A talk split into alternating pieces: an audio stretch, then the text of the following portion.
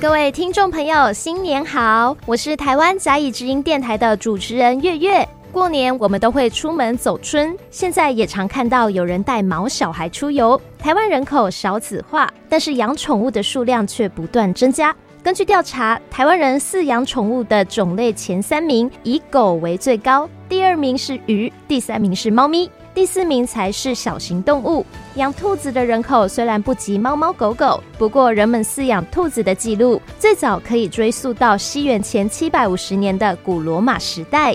当时人们圈养兔子作为毛皮制球料或是食物来源，后来才培育改良成供赏玩的品种。而如今，兔子作为宠物，除了可爱的外形很疗愈，许多人养宠物的原因便是要享受宠物陪伴的幸福时光。月月今天拜访在嘉义开设兔子专门的宠物住宿店，这里以寄宿兔子为大宗，偶尔也会收天竺鼠，老板甚至还收过鸭子呢。哎、大家好，我是兔子大大嘉义住宿的陈店长。大家好，就是顺其自然的，因为家里还有一些空间，然后自己又喜欢兔子，很自然的就就开了。没有什么特别的，我养了好几只了，呃，十年多了吧，从小就有养。因为我同学有一个同学，就是一个算是一个日本同学吧，他家也是有一只兔子，然后那是第一次我看到兔子就觉得很可爱，呃，很安静，就是跟别的动物不一样，它就是很温顺，很喜欢，然后又肥肥的，又很好摸，然后又亲人，我就喜欢。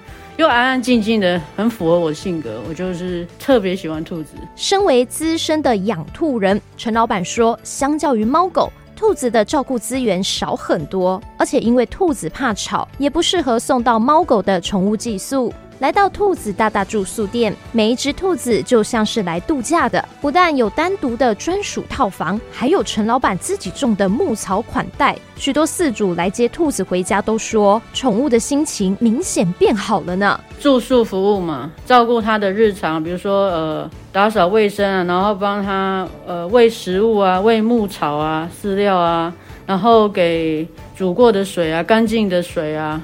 剪指甲，梳毛啊，放风，跟他说说话吧，陪伴他，让他们主人不在的时候也可以很自由吧。